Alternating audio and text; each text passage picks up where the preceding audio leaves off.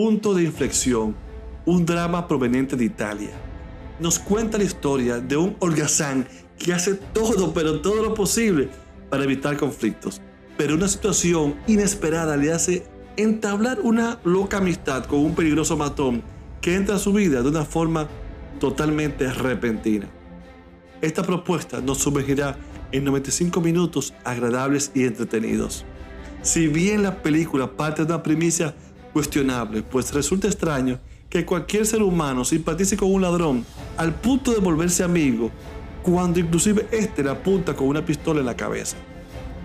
Pero la producción trata de vincular sus personajes a través de sus contrastes, y esto es el ingrediente mágico que hace que el film, siendo absurdo, funcione.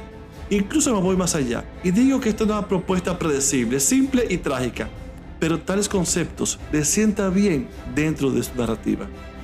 Dedo arriba brilla por la excelente química de sus protagonistas que hacen que te conectes de manera inmediata. Dedo abajo, si bien el final es posiblemente inesperado, eso sí, pudo ser aún más interesante. No comentaré para no dar spoiler, pero se darán cuenta cuando termine. No le va a decepcionar, pero sì le va a dejar queriendo un poco más. Non ho detto ognuno è solo. Sì, ma io sono che come te.